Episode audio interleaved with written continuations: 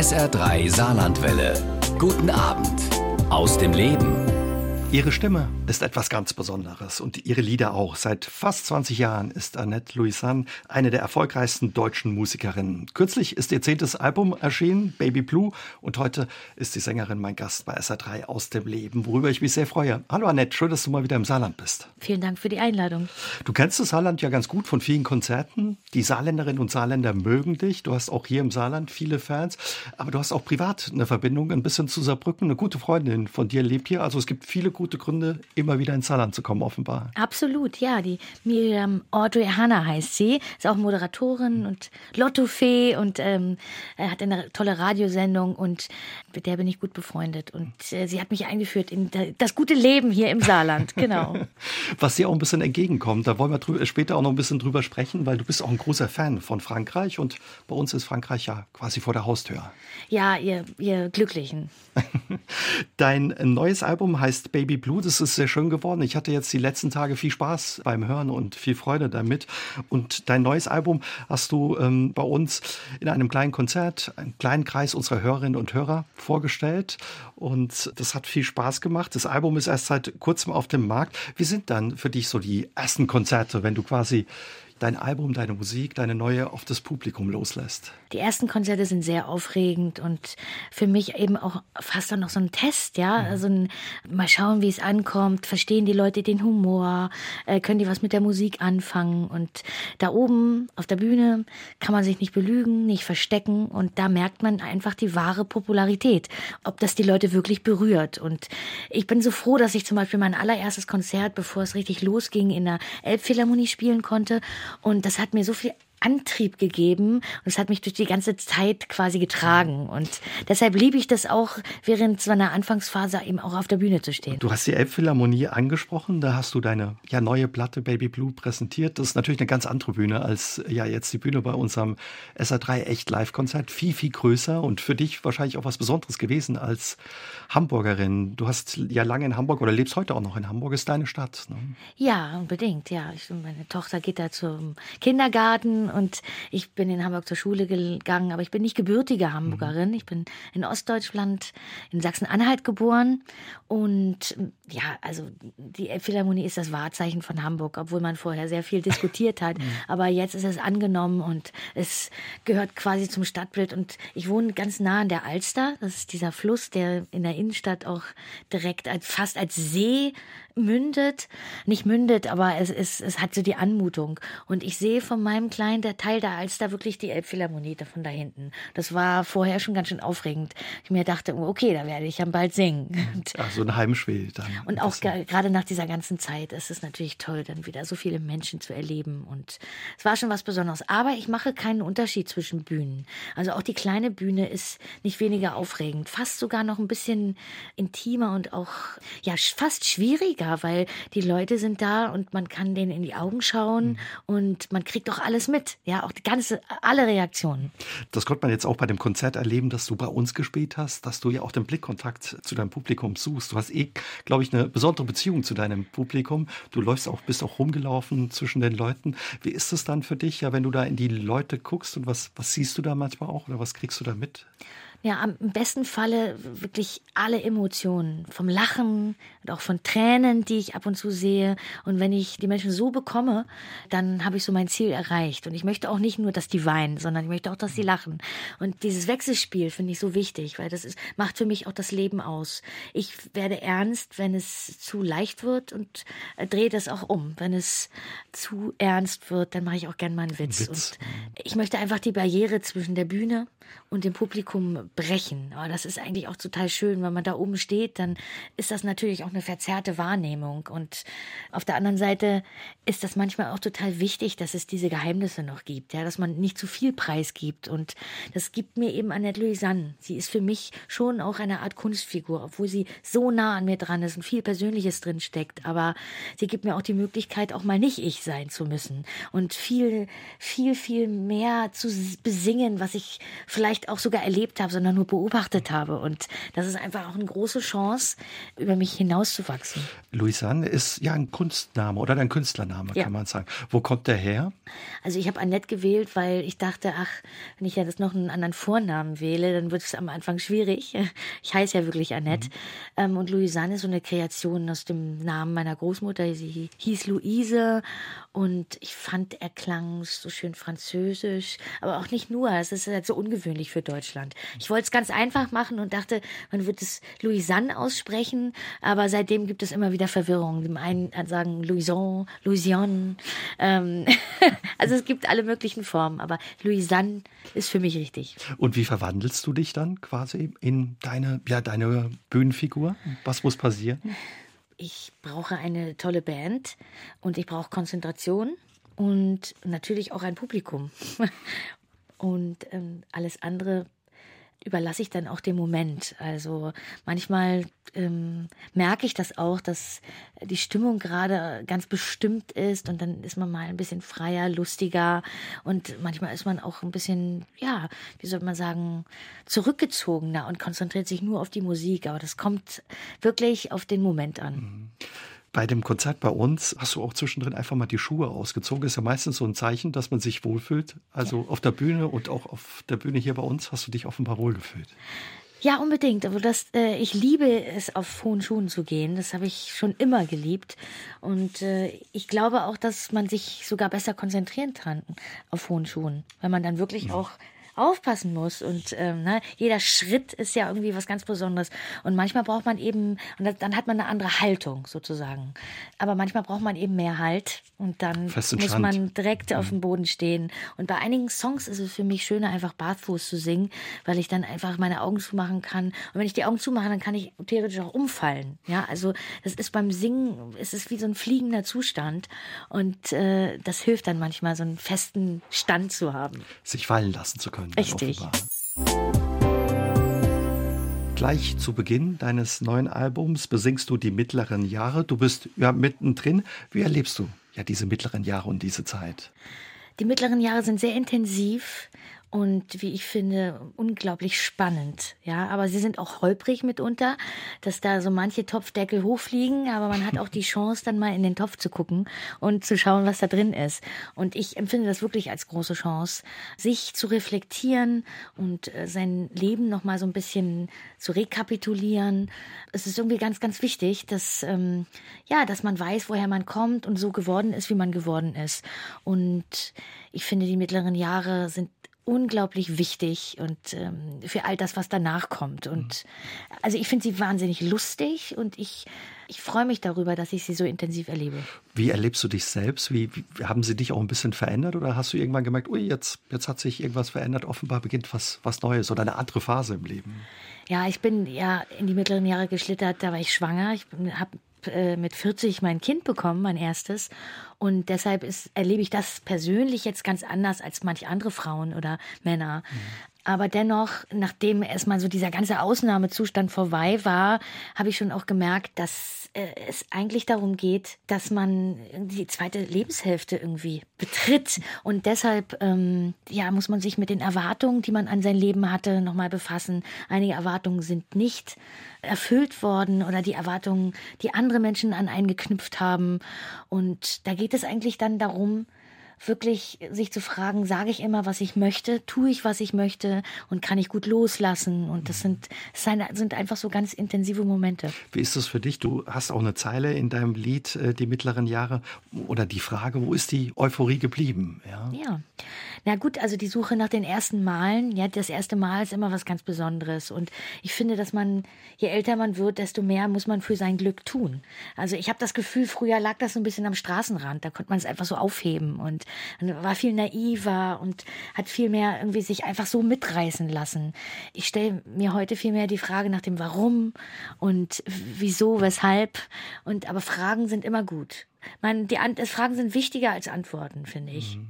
Also ich höre raus, ja so ein bisschen, ja, wie du sagst, dass du dich mit dir mehr auseinandersetzt, reflektierst und nochmal anders auf dich guckst, eben jetzt auch in den mittleren Jahren.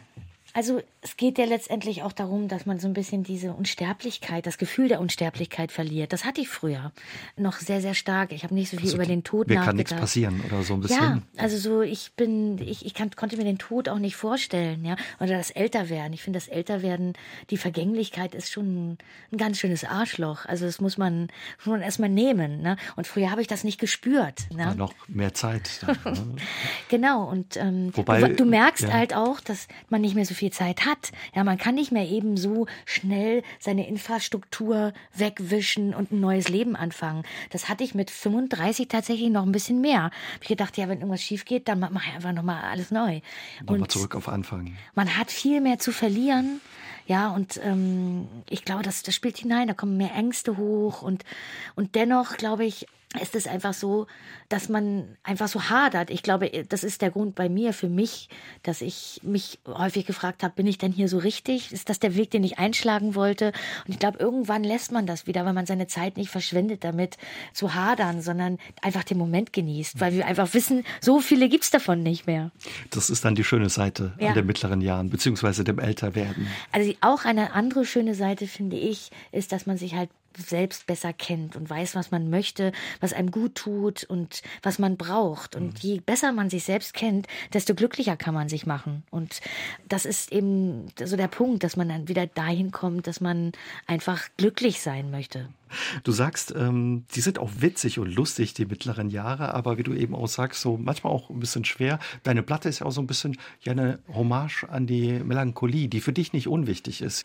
Du sagst, die ist so ein bisschen ein Motor auch für dich, die ja. dich, dich antreibt. Wo bringt er dich denn hin, dieser Motor der Melancholie? Naja, also er lässt mich alles hinterfragen. Ne? Und wenn ich suche, wenn ich motiviert bin, irgendwie Dinge herauszufinden, neugierig bleibe und mir das, ja, das hole, was ich möchte, ja, dann bringt er mich an den, an den richtigen Ort. Und ähm, dabei geht es eigentlich auch gar nicht darum, immer sofort den richtigen Weg zu gehen. Denn bekanntlich ist es ja so, dass wir aus Fehlern am allermeisten lernen. Kannst du das gut aus Fehlern lernen? Ich lerne nur aus Fehlern, ausschließlich. Ich glaube, das Wichtigste ist, dass man im Leben nicht bitter wird hm. und ja, dass man ähm, die Mut hat, Fehler zu machen und dass man sich nicht stoppt. Ich wirklich kenne so viele Menschen, die Dinge nicht getan haben, weil sie so viel Angst hatten vor Fehlern. Und man weiß es ja einfach, wenn die Angst vor Fehlern einen von irgendwas abhält. Ja, das sind, glaube ich, Dinge, die man sehr bereut. Du bist ein großer Fan der 60er Jahre auch und das hört man deinem Album auch an, auch auf dem Cover. Tolles Auto aus, ich weiß gar nicht, ob es aus den 60er ist, ein Alpha äh, Cabriolet, ein tolles, toller Wagen. Was aus magst du so an, an dieser Zeit und an der Musik auch aus dieser Zeit? Na, ich finde, da ist viel geboren worden. Also in allererster Linie die, so dieses das Wilde, das Freie, ich finde, ästhetisch gesehen ist das eine absolut zeitlose Epoche oder e-, Dekade sozusagen. Da ist ja viel benutzt werden und noch immer da. Und ich liebe einfach Zeitlosigkeit. Ja, das ist, ja, das ist eine Geschmacksfrage, Ästhetik. Ist ja auch wichtig bei deinen Liedern, dass die eben ja zeitlos auch sind. Ja, ich bin nicht wirklich eine Nostalgikerin. Ich mhm. bin nicht jemand, der sagt, irgendwie früher war alles besser. Darf sich nicht verändern. Ähm, so. Nein, nein, ich finde, das kann man sehr wohl mischen. Also wir bauen ja alle auf dem auf, was vorher war. Das hat selbst Goethe schon gesagt, ja, dass er sein Werk auf den äh, auf anderen Dichtern und Denkern aufbaut. Und das ist ein kleiner Teil, das was was sich dann fusioniert irgendwie irgendwie das Neue ist. Ein Song auf deiner neuen Platte heißt auch Die fabelhafte Welt der Amnesie. Das passt gut in die heutige Zeit, ne, wo viele auch denken, boah, die ganzen Nachrichten, die da auf uns eintrudeln, die kann ich gar nicht so gut ab und vielleicht auch abschalten. Wie machst du das, das Wichtige mitzukriegen, aber sich auch nicht runterziehen zu lassen von den vielen schlechten Nachrichten, die da auf uns eintrudeln? Es ist für mich wie für ganz viele andere Menschen auch ein schmaler Grad den es zu gehen gilt. Also einerseits hat das was mit Selbstschutz zu tun, dass man einfach nicht zu viel mit nach Hause nimmt. Das darf der Arzt oder die Ärztin ja auch nicht. Ja, der die wahrscheinlich auch sehr viel erleben und wenn sie zu Hause sind, dann muss man versuchen irgendwie das auch ablegen zu können, um dann sein Leben leben zu können. Allerdings ähm, darf man nicht ignorant werden ne? und immer noch zumindest wissen, welche Information die richtige ist. Also wir alle haben unsere eigenen Wahrheiten, aber Fakten sind etwas anderes. Und ich finde, Fakten muss man ernst nehmen. Und da finde ich, da machen ganz schön viele Leute Fehler. Also dass sie nämlich äh, ihre eigenen Wahrheiten als Fakten ansehen. Das hat dich ja auch zu einem Lied inspiriert, auch auf Richtig. Platte. Ja, es ist natürlich eine sehr schöne Zeile, die ich finde natürlich, erstmal natürlich das Wortspiel ist zu der fabelhaften Welt der Amelie, die Den irgendwie Film, auch viele gut zu, kennen, ja. richtig genau zu Annette Louisanne passt und zu dem, was ich auf der Bühne mache und seit äh, vielen Jahren auch in meinen Alben, dass man eben diese bunte Welt aufmacht Mhm. und äh, sich eigentlich nicht einengen lässt von irgendeinem Musikgenre, sondern irgendwie die Musik auswählt zur Geschichte. Denn ich empfinde mich als Geschichtenerzählerin. Und das war einfach erstmal die Zeile und dann, ja, natürlich gibt es einige Sachen, die mich wahnsinnig nerven, dass man einfach das Gefühl hat, dass die Menschen zwar irgendwie etwas ernst nehmen und singen, oh Gott, das ist aber wirklich schlimm und im nächsten Moment schalten sie um und leben ihr Leben so weiter, wie es immer so ist. Und da äh, rede ich wirklich auch von den gebildeten Leuten, ja, so, und auch von, von meiner Generation und von den Menschen, die mich umgeben. Es ist nun mal so, das Leben ist schon hart und jeder muss irgendwie gucken, wo er bleibt, aber die Menschen tun eigentlich erst dann etwas, wenn das Wasser bis zur Gartentür Das steht. Haus vor der Haustür steht. dann, Und ja. wenn es um ihr eigenes kleines Reich geht. Ne? Und da muss man einfach dran rütteln. Also die Komfortzone ist insofern dann auch sehr, sehr toxisch. Also da willst du einfach ja so ein bisschen anstoßen. Ich mich selbst in allererster Linie auch. Ich merke auch, also äh, das Leben zu verändern und Dinge wirklich zu verändern, das kann man nicht mit großen Worten. Das kann nur mit Taten erfolgen. Und ähm, wenn ich ständig durch die Gegend chatte und einfach auch nichts tue, dann bleibt es bei diesen großen Worten. Und das sehe ich zum Beispiel zum Thema Klimaschutz ne, oder Klimawandel. Da wird das einfach wehtun müssen. Es geht nicht anders. Sonst werden, wird diese Welt untergehen. Das ist schon klar. Aber wenn du sagst, da fasst, siehst du auch dich oder fasst du dir auch manchmal an die Nase, wie machst du das zum Beispiel? Weil du bist ja auch viel unterwegs. Ja. Also erstmal versuche ich nicht so viel zu fliegen, aber ich glaube, Informationen sind wirklich enorm wichtig. Ich weiß zum Beispiel, dass diese ganze, ganzen Handys, diese ganzen Clouds und so auch unglaublich viel Energie ziehen. Und dass man wirklich versucht, also ein bisschen wieder seinen Lebensstil so ein bisschen runterzufahren und sich auf das Wesentliche zu konzentrieren und dass man eben versucht durch Bildung, durch Wissen äh, sich dem Thema annähert und, und eigentlich nicht nur darauf guckt, ähm, was ist jetzt für mich und mein Leben irgendwie vorteilhaft oder nicht vorteilhaft. Das ist halt schwierig. Aufklärung, Bildung, das ist das A und O. Und auch meine Tochter in der Beziehung die richtigen Werte mitzugeben. Denn es geht halt eben eigentlich nicht nur wirklich um mich und mein Leben, sondern es, es gibt ja auch noch was Übergeordnetes. Und da, da bin ich in der Beziehung, sehe ich das sehr spirituell. Wie wir diese Welt hinterlassen und dass es ja wohl etwas ausmacht, wie wir uns hier benehmen. Und da muss man eben glauben. Da, das muss man dran glauben, dass das etwas Gutes ist, auch darauf zu achten und nicht nur auf seinen eigenen Vorteil schaut. Deinem neuen Album hört man auch deine Liebe zu Frankreich und Paris wieder an.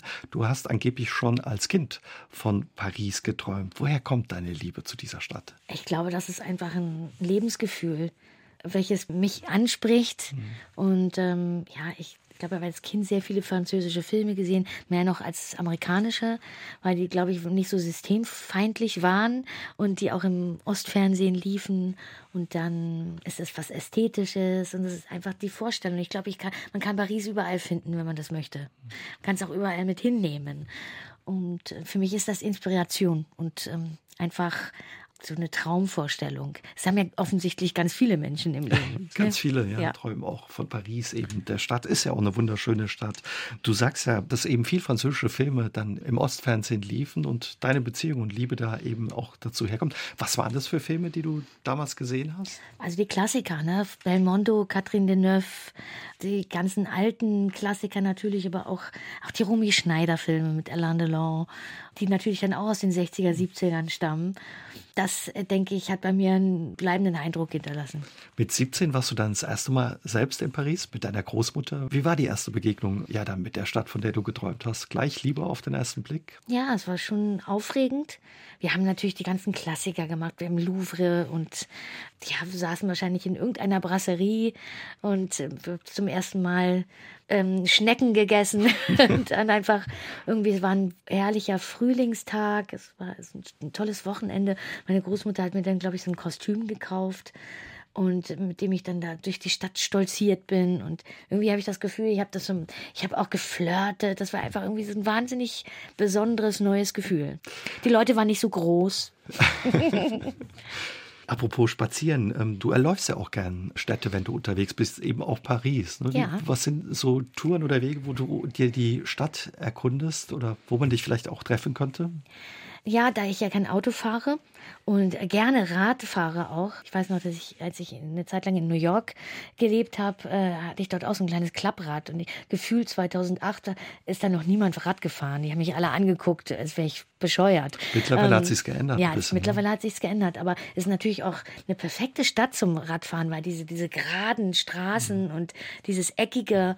Ich versuche mal den Altstadtkern zu finden, weil ich habe das Gefühl, da findet man so den Kern der Stadt und weiß, warum dort einfach mal eine Stadt gebaut wurde, ein mhm. Dorf. Und das ist dann immer in der Mitte fast zu finden. Ne? Meistens fließt ein Fluss durch einen Ort und ähm, also du kannst dich gut treiben lassen dann, offenbar. Ja, man hat eine, eine ganz andere Wahrnehmung. Ne? Mhm. Ne? Man kriegt das wirklich noch ein bisschen besser mit. Also die Menschen auch, den Dialekt, den Akzent, das Essen und irgendwie das, das, das Stadtleben. Wenn du da so durch Paris spazierst, äh, kommt dir dann oder durch New York radelst, kommen dir dann auch ja, Ideen für deine Lieder? Ich bin dann tendenziell eine Reisende, das war ich immer schon. Ich wollte auch schon als Kind weg.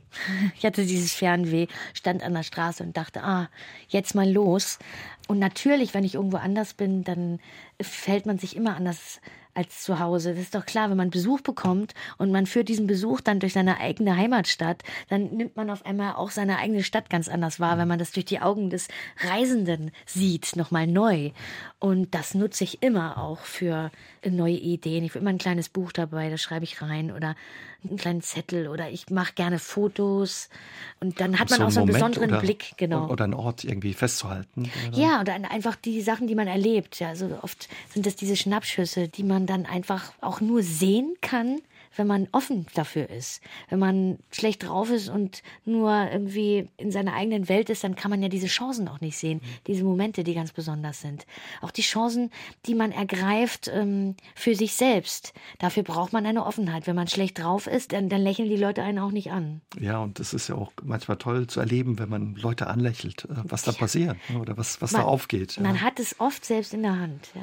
Bist du so ein Großstadttyp auch? Weil du sagst ja, du bist in Sachsen-Anhalt auf dem, ja, auf dem Dorf äh, groß geworden, auf dem Land? War nicht immer ein Großstadttyp, ja. Ich brauche auch die Stadt. Ich habe jetzt nicht unbedingt den Drang oder den Wunsch, aufs Land zu ziehen. Hatte ich nie. Also ich kann gerne mal in der Natur sein, ist auch schön, aber dann muss ich auch wieder weg. Also dann brauchst ich, Leben außenrum. Ich brauche Anonymität auch. Ich muss auch nicht jeden kennen. Also ich finde es toll, wenn ich meinen kleinen Kiosk und die Andreas und Michael heißen sie, hole ich meine Post ab und meine Paketchen und kaufe dann meinen Käse. Aber ich finde es auch toll, wenn man irgendwie fremde Menschen kennt und wenn man auch un, äh, also einfach anonym ist. Hm. Das ist ja auch mit ein Grund gewesen damals 2008, 2009 für eine Zeit lang für ein halbes Jahr nach New York zu gehen, für ja. dich einfach mal nochmal anonym zu sein, nach dem großen Erfolg, ja. der 2004, 2005 losging mhm. mit, mit deiner Platte Bohem. Ja, das war der Grund, ja. ja. Ich habe dann einen Englischkurs gemacht weil ich immer so ein bisschen Schwierigkeiten hatte und ich, das hat mich immer gestört, weil ich ein bisschen weniger äh, Jahre in der Schule hatte und gedacht, ich muss das jetzt noch ein bisschen verbessern. Und dann habe ich das aber auch genutzt, um mich noch ein bisschen und auch mal wieder neu zu erfinden. Wie war das nach diesem großen Erfolg und wo, wo du ja auch so präsent warst? Auch die Alben, die danach kamen nach Boheben, waren ja sehr erfolgreich gewesen. Dann einfach ja wieder nicht erkannt zu werden auf der Straße oder Heilsam. unerkannt rumlaufen zu können. Ja, ja heilsam und aber auch, ich habe gemerkt, dass ich natürlich auch, dass das was mit mir gemacht hat. Ich habe mich verändert und das habe ich ganz besonders in New York gemerkt. Ich habe das trotzdem mitgenommen, all das, was ich erlebt habe. Ich musste es nicht aussprechen, es musste auch niemand wissen, aber die Leute haben schon gemerkt, da irgendwie ist sie schon aber auch speziell. Und das war schön zu, zu spüren, dass ich auch nicht mehr das Mädchen oder die junge Frau war, die ich davor war, sondern das hat mir auch Selbstbewusstsein gegeben. Nochmal geerdet oder was meinst du mit speziell? Also, dass der Erfolg oder so, das im Rampenlicht stehen, in der Öffentlichkeit stehen, dich verändert hatte? Oder? Ja, dass ich, dass ich Künstlerin bin hm. und dass ich einfach wirklich ein ganz einzigartiges, besonderes Leben leben darf und dass ich mir auch selbst aufgebaut habe und dass das was mit mir gemacht hat und dass das nichts unbedingt mit Erfolg zu tun hat, sondern das was mit Wünschen und mit Inspiration und mit der eigenen Persönlichkeit zu tun hat. Was macht das mit einem? Wie würdest du das beschreiben? Naja, also was das ist eine interessante Frage. Was macht es mit einem? Also ich glaube, man muss auch irgendwie so eine auf eine Art auch so ein Menschenfänger sein oder Menschenfängerin. Das kann man auf gute und auf negative Art und Weise benutzen. Mhm. Ja, also die Möglichkeit irgendwie die Leute für sich zu begeistern oder eine ganz besondere Ausstrahlung hat, dass man irgendwie schnell mit Leuten warm wird, ins Gespräch wird, so eine ganz bestimmte Nähe, die man aufbauen kann, so ein Zauber. Ne? sonst würde es ja eigentlich auch auf die Bühne treiben. Und ähm, die Musik macht was mit einem. Die Tatsache, dass man nicht so einen 0815-Job hat, der auch toll sein kann. Also für mich ist es immer auch wichtig gewesen, zu wissen, dass ich mit anderen Sachen auch noch meine Brötchen verdienen kann. Weil ich finde, das darf und muss nicht mit, miteinander gekoppelt sein. Also ich mache Musik nicht, um meine Brötchen zu verdienen, sondern ich mache Musik, weil ich Musik liebe. Aber ich habe das Privileg, dass ich damit meine Brötchen verdienen darf und kann. Aber wenn ich das nicht mehr könnte, würde ich trotzdem noch Musik machen, aber mit was anderem meine Brötchen verdienen. Und dieser Fakt mhm. ist einfach so wichtig gewesen für mich, dass ich eben keine Dienstleisterin bin, sondern das aus anderen Gründen mache, weil ich sonst krank werden würde. Klingt auch so ein bisschen, ja, wie wenn es einem unabhängig oder dich unabhängig machen würde. Oder ein bisschen freier, ne? wenn du sagst, ich muss es nicht machen, weil vielleicht mal um die Brötchen verdienen zu können, könnte ich auch was anderes machen. Ja, das, äh, das macht einen frei. Ja, vor allen Dingen, weil man natürlich dann auch keine Kompromisse in seiner Kunst mehr machen muss. Ja, dass du wirklich bei dir bleiben kannst das, und keine Angst hast. Genau. Okay. So dass das der mein Erfolg ist, ist wirklich, das ist der wahre Erfolg, das machen zu können, was ich liebe. Mit deinem Lied Das Spiel haben die viele vor 20 Jahren kennengelernt, Annette. Es war eins der am schnellsten verkauften Debütalben, Bohem damals, bis gleich auf Platz 3 der Charts eingestiegen. Was bedeutet das Lied bis heute für dich? Du singst es, glaube ich, noch gerne auch immer, ja? Ja, also ich habe dem Lied sehr viel zu verdanken. Also so einen großen Hit am Anfang zu haben, vereinfacht hat natürlich diesen harten Weg, den man eigentlich auch erst gehen muss. Ne? Wenn ich mir überlege, dass ein Herbert Grönemeyer drei Alben machen musste, um dann, glaube ich, dem vierten oder dem dritten Album erst erfolgreich zu sein. Ähm, das ist ähm, auch ein Privileg. Ich konnte gleich eine große Tournee machen und hatte gleich so ein großes Publikum und eine Aufmerksamkeit. Das wäre sonst alles ganz anders gelaufen laufen. Und aber es ist natürlich, äh, presst es einen in ein Korsett und die Leute haben gleich sofort einen so krassen Eindruck von einem. Und ähm, da bilden sich dann auch Vorurteile und so. Aber ich, ich, ich liebe dieses Lied nach wie vor und ich denke, äh, mittlerweile muss ich auch fast ein bisschen schmunzeln, weil in meinen Konzerten ruft keiner mehr das Spiel, sondern ich habe fast das Gefühl, es ist ein bisschen egal, wenn ich es nicht singen würde, wären die auch nicht böse. Aber, aber ich singe es natürlich immer, weil ich nach wie vor finde, dass das ein Teil von mir ist und ich freue mich da richtig drauf, wenn ich 80 bin und das Lied immer noch singe. Dann wird es auch toll, lustig. Ja. Also das ist wirklich toll. Ja, das ist auch toll, wenn, wenn man das sagen kann als Künstlerin, das, das ist ja nicht bei jedem Künstler so, dass der eine oder andere sagt, oh, das Lied kann ich einfach nicht mehr spielen. Oder naja, also es ist vor allen Dingen, wenn ja. man sich vorstellt, dass es Künstler gibt, die haben nur ein Lied mhm. und damit werden sie 40 Jahre lang immer auf Festivals eingeladen. Und das ist natürlich, auch das, das Lied ist natürlich toll, aber da wird's mühsam. Ich habe ja das große Glück, dass ich, wenn ich meine Alben veröffentliche und Tourneen spiele, kann ich ja wirklich mein Album spielen. Und dann habe ich einen Pool von Liedern und kann mir immer so Perlen rauspicken, mhm. die ich dann Lust habe zu spielen. Und das ist natürlich für jeden Musiker ein totales Geschenk. Ja. Hängt es auch damit zusammen, mit dem, was du vorhin erzählt hast, dass du eben ja irgendwann gesagt hast, ich mache das, was ich machen will und lass mich eben nicht in so ein Korsett pressen, die kleine blonde Sängerin mit, mit der besonderen Stimme? Also ich musste mir den Respekt schon auch erarbeiten. Ne? Also ich glaube, dass äh, Menschen übergriffig waren und bei so einem kleinen blonden Mädchen, das immer erstmal unterschätzt wird und auch der auch Dummheit unterstellt wird. Aber das ist aber auch so ein chauvinistisches Ding. Das war vor 20 Jahren, war die Gesellschaft noch eine andere, auch die Medienbranche. Und äh, da gab es immer übergriffige Menschen, die meinen, einem irgendwas erzählen zu wollen. Was ist dir da begegnet? Oder wo du sagst, wenn ich da heute drüber nachdenke, kann ich mir eigentlich nicht vorstellen oder kann ich eigentlich gar nicht erzählen? Der, ach nee, also äh, so viel Schlimmes nicht, aber einfach Respektlosigkeiten. Das irgendwie, jetzt nimmst du aber mal 10 Kilo ab ähm, und dann läuft es schon. Das würde heute kein Mann mehr zu einer Künstlerin sagen. Also das sind einfach ja, oder auch einfach, dass man immer gedacht hat, da gibt es aber bestimmt noch ganz viele Leute, die dahinter stehen und an den Strippen ziehen. Das wurde einfach vorausgesetzt. Das wurde immer vermutet. Und da ich ja sehr langatmig bin und immer noch hier bin und mittlerweile mir aussuche, mit welchen Menschen ich arbeite und so, kann man das natürlich nicht mehr sagen. Aber man wollte es sehr lange sagen. Und da mache ich auch keinen Unterschied zwischen Männern und Frauen. Also das haben Frauen wie Männer gesagt. Hat dich das auch motiviert oder angetrieben, so nach dem Motto, euch zeige ich, zeig es? natürlich, ja. also es gibt natürlich keine größere Motivation für jemanden, der auch so ähm, stolz ist. Also ich bin auch ein bisschen stolz und klar will man sich dann auch beweisen und zeigen, so nö, so mhm. ist es nicht, klar. Aber ich glaube, es war gut, sich zu besinnen und da nicht so aggressiv drauf zu reagieren und zu schauen, durch Qualität zu überzeugen und ähm, ja, Fleiß. Bist du ein sehr disziplinierter und fleißiger Mensch? Ja, also, bin ich schon. Bin Geht ich. wahrscheinlich auch nicht, wenn man so erfolgreich ist, ohne, ja. wie du. Aber ich brauche auch ab und zu mal, das gebe ich, vielleicht ist das auch der Grund, dass ich auch mich manchmal nach so einem Kontrollverlust sehne. Also ähm, ich bin schon ein Kontrolletti eigentlich, äh, weil ich natürlich das auch muss. Als Mensch in der Öffentlichkeit äh, braucht man Kontrolle darüber, weil sonst äh, wackelt der Boden zu sehr. Aber in meiner Musik, in der Kunst gibt es ja auch ein Streben danach, irgendwo hinzugehen, wo man keinen Boden mehr unter den Füßen hat, wo man nicht mehr weiß, wo man ist. Und da wird es ja auch auch interessant erst und neu. Das heißt, in der Wiederholung liegt ja auch was Langweiliges. Mhm. Ja, also man muss ja immer so mutig sein, auch sein Publikum verlieren zu können, um ein neues zu finden. Na, und nicht immer, also dieses, wenn man nur das nimmt, was erfolgreich war und, und dann das wiederholt, das ist für mich nicht also reizvoll. Also nicht nochmal das Spiel versuchen, nochmal so einen Titel zu machen. Wie schwer fiel dir das aber auch zu sagen, ich, ich wage das oder ich mache das? Ah, ich wusste, dass das sowieso nicht geht. Es, es, es, geht nicht. Das war mir vollkommen klar. Warum soll ich ein Lied wie das Spiel nochmal schreiben? Also das, das, die Geschichte ist auserzählt. Und es gibt aber so viele unterschiedliche tolle Blickwinkel auf Zwischenmenschlichkeiten und auf die Liebe, auf Eifersucht, auf äh, Neid, auf ja, auf Trouble. Ne? Ja. Aber wahrscheinlich haben viele gesagt, Mensch, lass uns doch noch so eine Nummer machen. Ja. Die Leute verbinden das mit dir. Das war erfolgreich. Ja, aber das ist ein ganz normaler Ausspruch von Menschen, die auch unsicher sind und gar nicht wissen, wie, wo es lang geht. Also das Ding ist halt, was ich heute nicht mehr so sehr mache oder den Schuh würde ich mir heute nicht mehr so leicht anziehen, dass einem so viele Leute irgendwas erzählen halt, ne? Und ähm, zählen können, einen unsicher machen können und so.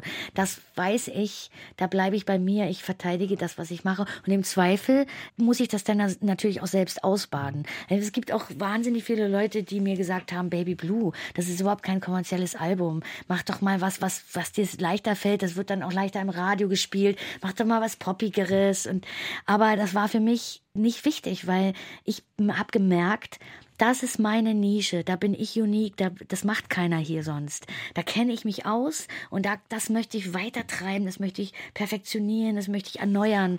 Und ich habe einfach gemerkt, darin kann ich auch wirklich richtig gut sein. Und wenn ich jetzt irgendeinem Trend nachrennen würde, ich bin nicht mehr 20 und ich mache, ich, ich kann das ja nur kopieren und eigentlich fast lächerlich nachahmen. Also eine so. schlechte Kopie deiner selbst ja. vielleicht ein bisschen. Und, und auch von anderen Leuten. Von anderen. Ne? Also da helfen äh, wahrscheinlich auch ein bisschen die mittleren Jahre dann wieder dabei.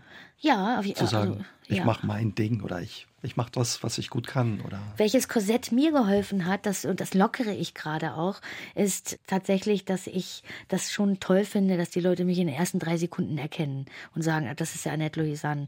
Und das ist ja eigentlich, ähm, aber dieses Korsett war insofern gut, weil so eine Marke zu haben, also so einen Wiedererkennungswert, ja, der macht mich einfach frei und unabhängig. Mhm. Zu sagen, ich spiele meine Tourneen und ich habe ein treues Publikum, das macht mich frei und auch gegen diese Menschen, die mir erzählen wollen, wo es lang geht, ja. Deine Stimme, du hast schon gesagt, ist ja was, was ganz Besonderes, wo die Leute dich auch erkennen. Wie ist es, wenn du wo anrufst? Wie reagieren die Leute dann da? Sind sie irritiert oder erkennen dich häufig auch direkt? Das kommt tatsächlich vor, auch am Telefon. Mir passiert es häufig, dass ich, wenn ich Bäcker bin und meine Brötchen kaufe, dass die Leute so ein bisschen sich umdrehen und oder sich dann, wenn ich anfange zu sprechen, sagen, ah, das ist sie dann wirklich. Mhm. also na, natürlich, als Sängerin gibt es nichts Schönes, als an seiner Stimme erkannt zu werden. Also schöne Momente dann für dich auch. Also da freust du dich auch, wenn die Leute sagen, Mensch, die Stimme kenne ich doch. Oder also für mich ist es, ist das ja auch das, was ich immer wollte. Ich wollte nicht an meinem Gesicht erkannt werden. Nee. Also als Künstlerin, ja. Mhm. Du bist nicht groß, 1,50 als 52? Wenn das richtig ist. Richtig, richtig. Aber was ich sehr charmant finde und wie du das auch beschreibst, dass das Kleinsein auch Vorteile hat. Ja, also ich glaube, diese Kopplung in Deutschland, das merke ich, ist, dass die Stimme den Wiedererkennungswert hat und aber auch meine Größe. Mhm.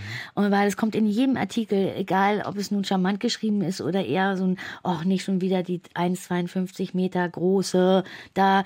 Aber es ist ein Punkt, der nicht unwichtig ist. Und ich sage dir, ich glaube, dass das auch mit zum meinem Erfolg geführt hat, weil es eben diesen Wiedererkennungswert hat, weil es aus der Norm fällt, weil es so, so plakativ ist und die Leute dich wahrnehmen, wobei du sagst auch, es hatte den Vorteil, dass man dich manchmal auch nicht gesehen hat und du erst mal gucken konntest, weil das fand ich sehr charmant, das kann ich auch ein bisschen von mir. Mhm. Du nennst das, ich bin so ein bisschen sekundär extrovertiert. Ich gucke ein bisschen mhm. und dann ja. ja, dann komme ich quasi aus der Deckung. Das stimmt, aber vielleicht liegt es eher daran, dass Menschen einfach dann eher erstmal keine Angst haben. Das ist ja auch was Körperliches. Mhm. Also Menschen haben prinzipiell keine Angst vor mir, Frauen wie Männer nicht, weil ich eh diese nicht diese Ausstrahlung habe, diese dominante ähm, und das hat mir immer was gebracht, weil wenn Menschen keine Angst haben, dann zeigen sie oder sich überlegen fühlen, zeigen sie ihren Charakter viel schneller. Und äh, es ist die, diese Sicherheit gibt ihnen einfach die Möglichkeit, entweder nett zu sein, wenn man nett ist, oder nur nett zu sein, weil man es muss. Also hast du im Endeffekt durch deine Körpergröße Menschen schneller besser kennengelernt. Richtig, es hat alles immer Vorteile. Lass uns ein bisschen ja über deine Kindheit reden, wenn das okay ist für dich, Annette.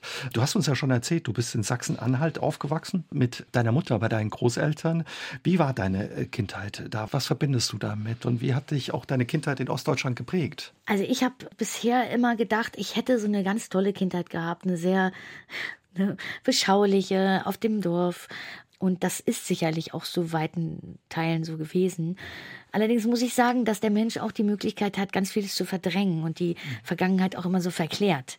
Und auch die Möglichkeit hat, die schlechten Sachen einfach auszublenden. Ja, auszublenden. Wie klug, ne, das Gehirn ist. Weil sonst würden wir ja gar nicht überleben können bei ganz, ganz schlimmen Erfahrungen. Und natürlich, ähm, also der Drill im Sozialismus, also die schulische Ausbildung einerseits hatten wir alle eine gute, sagen wir solide Schulausbildung. Allerdings gab es, äh, ja, ist das ein Vorteil. Ein Nachteil ist eben, dass es sehr hierarchisch war und eben einfach auch nicht frei. Ne? Also die, die Geschichte wurde nicht so dargestellt, wie sie gelaufen ist. Mhm. Und ich würde sagen, dieses Hörige, dieses Geduckte, diese geduckte Erziehung, die, da bin ich froh, dass mein Kind das zum Beispiel nicht so erzogen wird. Und Als du zwölf warst, ist die Mauer dann gefallen. Erinnerst du dich noch daran? Und ja, was sich damit auch verändert hat äh, und wie die Zeit war? Ja, das war sehr aufregend, die, die Zeit. Ich erinnere mich daran, dass ja, dass die Lehrer irritiert waren, dass es natürlich durch die gesamte Gesellschaft einfach so eine, auch eine Mischung zwischen Angst, aber auch Freude da ist. Mhm. Nun bin ich in einer Familie groß geworden. Mein Großvater hat geweint, als er die Menschen auf der Mauer gesehen hat im Fernsehen. Meine Mutter ist dann mit Freunden nach Berlin gefahren, hat mir dann einen blauen Walkman mitgebracht. Darüber habe ich mich natürlich riesig gefreut. Kann ich mir vorstellen. Äh, Über den hätte ich mich damals auch gefreut. Ja. ja. Und meine Oma hatte dann aber wiederum Angst. Ja, und oh Gott, was passiert hier? Äh, mein Großvater hat den Krieg erlebt und war in Kriegsgefangenschaft. Der war natürlich, der war froh, dass er das überhaupt in seinem Leben noch erleben konnte, weil seine Brüder sind alle in den Westen gegangen und er war der Älteste und musste den Hof seiner Eltern übernehmen. Und Wusstest du aber, was da passiert, was, was Großes da passiert? Ja, ich war zwölf, also mhm. das war schon klar. Allerdings, ja, so naiv, ne? Also so ein ich habe ja, bin ja so geprägt worden auch vom Westen. Wir haben Westfernsehen geschaut, wir haben Westradio gehört, wir hatten Verwandte und meine Familie war nicht in der Partei. Das waren einfache Leute, die auch kein Abitur gemacht haben. Das war aber auch gar nicht so einfach möglich für so eine Familie, die Kinder aufs Gymnasium zu schicken. Was hat deine Mutter gemacht? Die war Krankenschwester. Krankenschwester ja.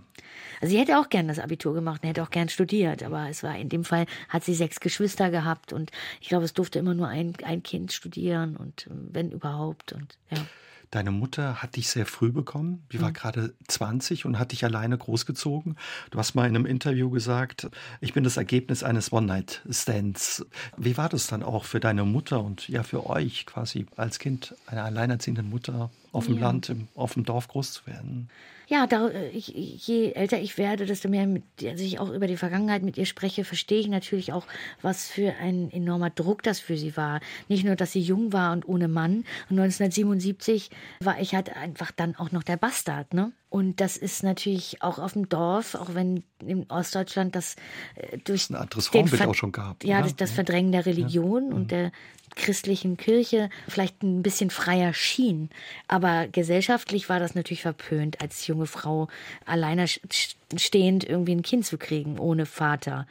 Und dann war es auch so, dass meine Mutter relativ schnell wieder anfangen musste zu arbeiten. Ich glaube, da war ich ein halbes Jahr und musste in die Krippe, weil es war eben so, die mussten arbeiten, auch die Frauen, keiner, alle durften. Es wurde für die Kinder gesorgt und jeder bekam einen Kindergartenplatz, Krippenplatz. Aber das war für sie hart im Nachhinein, dass sie mich da zehn Stunden lang irgendwie weggeben musste, äh, ne? in so einem Krippenplatz abgeben musste. Sie meinte immer, also es war, sie hat mich dann abgeholt, es tat mir wahnsinnig leid, weil die Kinder lagen dann einfach auch. Ne?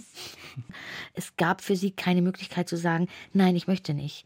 Das ist eben der Punkt. Sie hat keine Entscheidung darüber gehabt, das nicht zu machen. Sie hat nicht sagen können, ich möchte aber mein Kind erst mit einem Jahr dann in die Krippe geben, wo es dann anfängt zu laufen.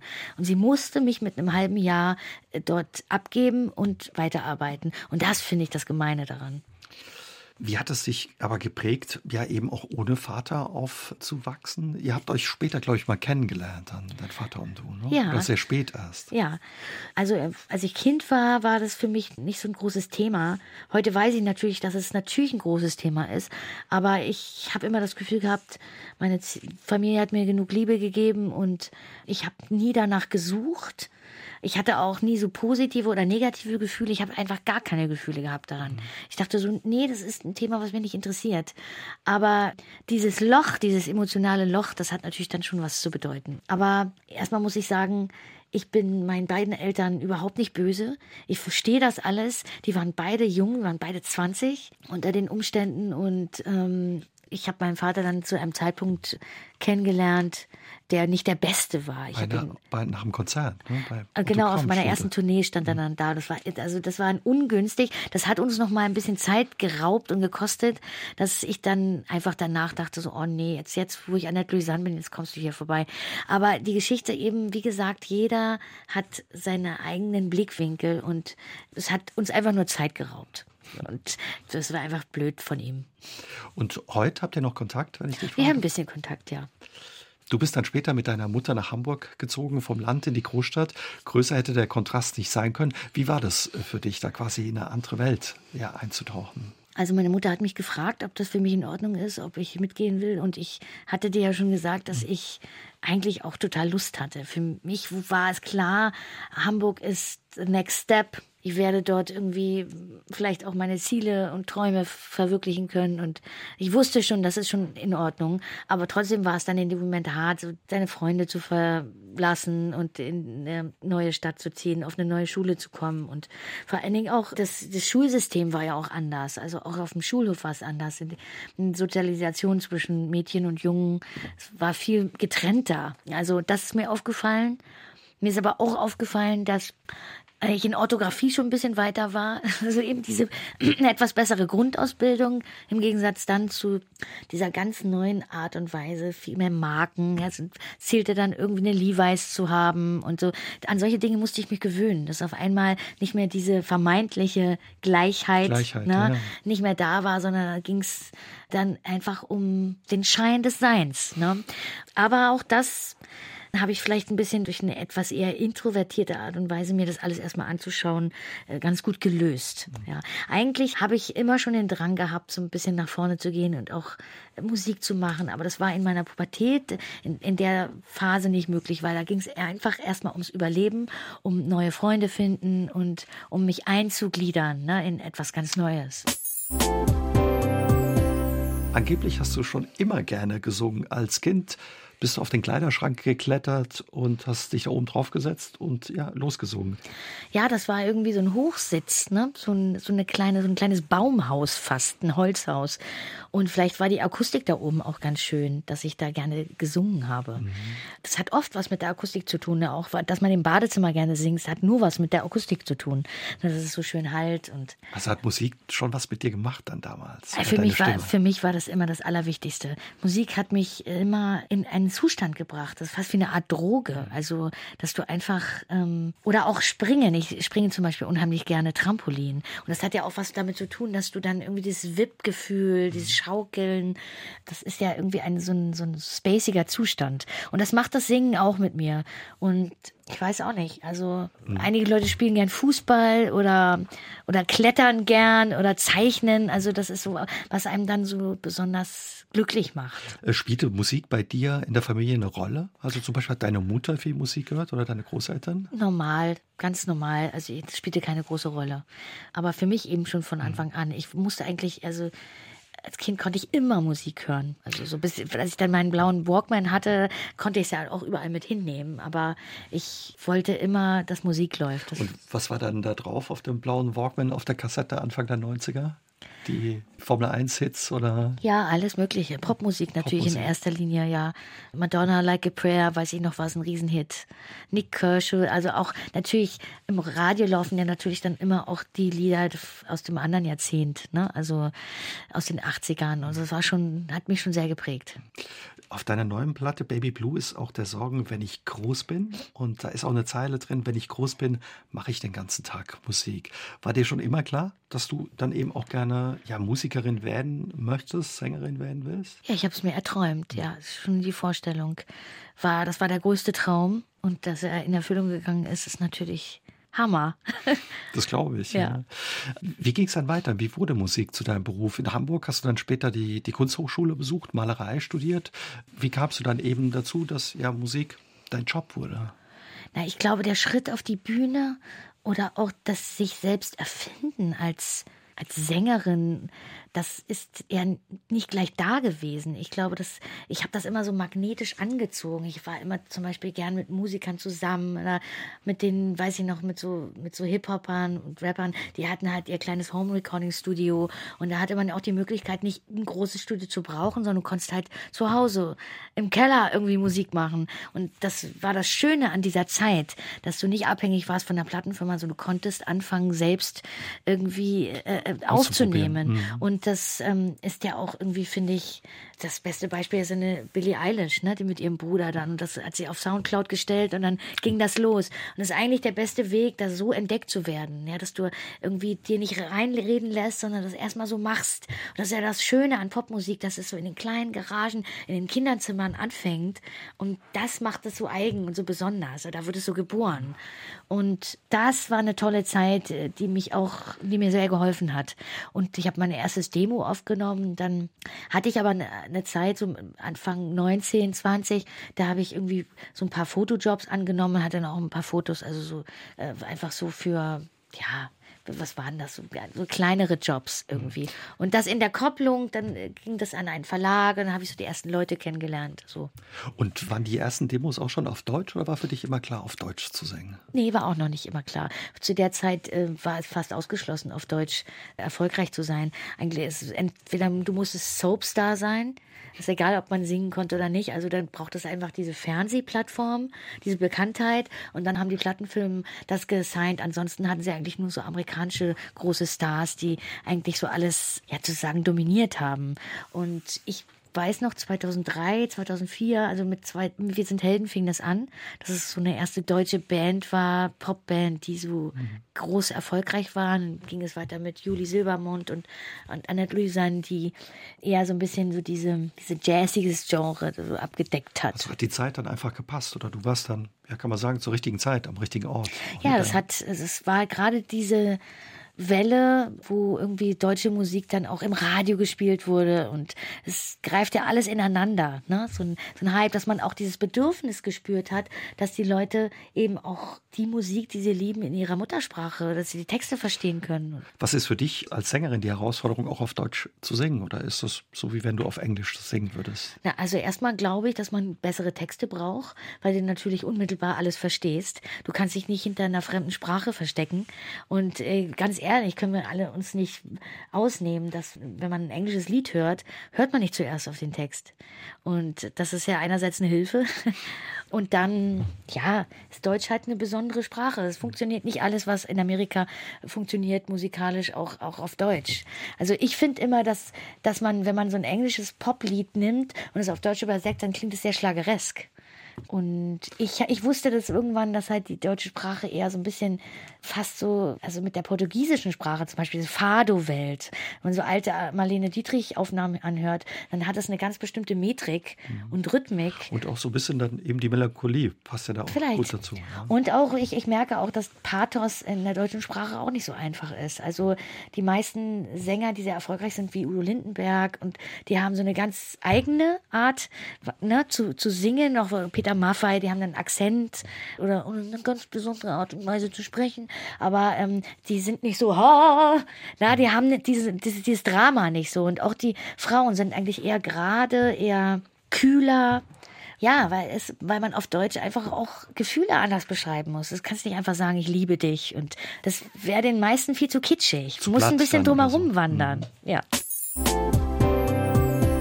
Wen ja. hast du erzählt, zum Beispiel, wenn du da durch Paris oder wo auch immer äh, spazierst und dir irgendwas begegnet, machst du vielleicht ein Foto, notierst dir was in einem Notizbuch oder auf irgendeinem Zettel und wie geht es dann weiter? Weil du schreibst deine Texte, deine Songs auch selbst. Ja. Äh, wie entstehen die dann? Brauchst du da Ruhe oder kommt dir das, was weiß ich, wenn du irgendwas machst? Äh ja, also eigentlich geht es für mich erstmal primär nur um eine Textidee, um eine Geschichte, die ich gerne ausdrucken will oder eine Zeile, die ich interessant würde. Mhm. Bei der fabelhaften Welt der Amnesie war die Zeile da. Die fand ich, also das Wortspiel. Und dann schreibt man den Text auch erst dann zu Ende, wenn man irgendwie die Musik komponiert.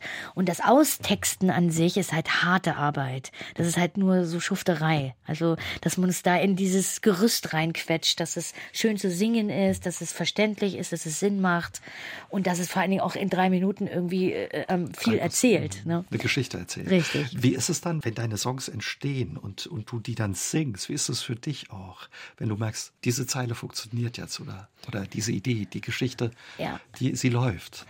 Ja, ich komme ja gerade aus dieser Phase. In den letzten zwei Jahren habe ich an Baby Blue geschrieben und das waren Jahre, wo ich nicht so viel live gespielt habe, obwohl das stimmt nicht. Ich habe ja zwischendurch das Coveralbum auch noch aufgenommen. Kitsch, ne? Kitsch, genau. Ja.